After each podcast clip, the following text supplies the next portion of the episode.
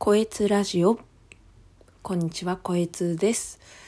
えー、今回は、新ウルトラマンを見に行きました。で、そのネタバレのお話を、めっちゃネタバレなんでしますので、まだ見てないよという方は、えーブラウザを閉じていただいた方がいいと思います。はい、早速いきます。えー、見ました。ゾフィー、やばいね。いや、あのね、この映画にね、あの、ウルトラマンの最終話に出てくるゾフィーっていうね、ウルトラ兄弟の長男がいるんですけど、彼は出てこないんですけど、今回の映画。彼にそっくりなゾーフィー星人っていうのがね、出てくるんですよ。だからね、もう頭混乱しました。正直ね、あの字幕がね、ついてたら、まあ違和感に気がついてたと思うんですけど、本当字幕がなかったんで、こうね、ゾフィーだと思って見てしまってなんでゾフィーにこんな役やらせんのって、えーもうほんとショックでショックで。はい。いやもう久々の配信なんですけどね。いきなりあの特撮の話でしかもネタバレの話になってしまうんですけど。いやもう皆さん見た方は特に思ったと思います。ゾーフィー星人ってね。えーゾーフィー星人って何ぞやと思ってね、えー、Google で調べましたらあのゼットンっていうねウルトラマンの最終話に出てくるウルトラマンを倒した怪獣宇宙怪獣いますね。あのゼットンを、えー地球に差し向けた悪の親玉です。はい。えー、まあ言うたらゼットンを操っている星人。ですねゾーフィー星人っていうのは。そいつが出てきました。体がね金色なんですよね。でラインが黒。本当はシルバーに赤なんですけどなんかその反対の色味ですよね。体が金で、えーラインが黒っていうのは。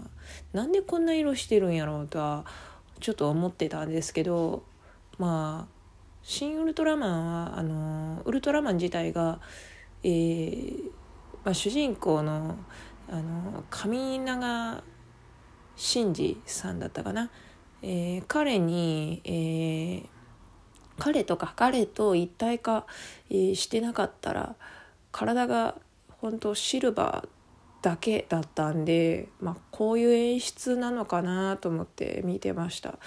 えー今回はねあのーカラータイマーがついてないんですよねウルトラマンもゾーフィー星人にも。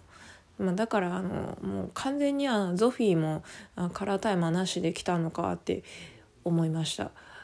いやいや本当本当字幕ついてたらよかったのに本当私もゾフィーがゾフィーが本当悪いやつになってしまったんだと思ってね。いやお前はお前って言ったらダメだけどあなたはあなたはあのゼットンからあのゼットンにね倒されたウルトラマンを助けに来たんだろうって。助けに来たのにえなんでそうなったのって。なんで Z を差し向けてるの？どういうことなの？って。めちゃくちゃ頭の中ぐるぐるぐるぐるしてあの映画見てました。いやもうね頼れる兄貴だなとは思ってたんですよ。ねゾフィーのこと。あの映画の、まあ、中盤あたりにメフィラス星人が出てくるんですけど彼がね、えーまあ、ゾフィー星人なんですけどゾフィー星人を、えー、ちらっとねあの見た瞬間にウルトラマンとの戦いをやめたんですよ。優勢だったんですけどねウルトラマンより強かったんですけどねメフィラス星人の方が。なんですけどあのやめたんですよね戦いを。だからあゾーフィーってすげえあの強いんだなってその時思ったんですがまさかのねまさかのあのゼットンゼットンをねあの召喚するっていう役をやっててねいや嘘やろゾフィー兄さんってめっちゃ思いました。あの多分あの本当私みたいにあのゾフィー星人の存在をね知らない人かった人からしたらね多分思ったと思いますよ。同じことを「うそやろゾフィー兄さん」って。あの本当ゾフィー兄さんマジか？みたいな。もうびっくりびっくりです。だからもう語彙力がもうな今ないんですけど。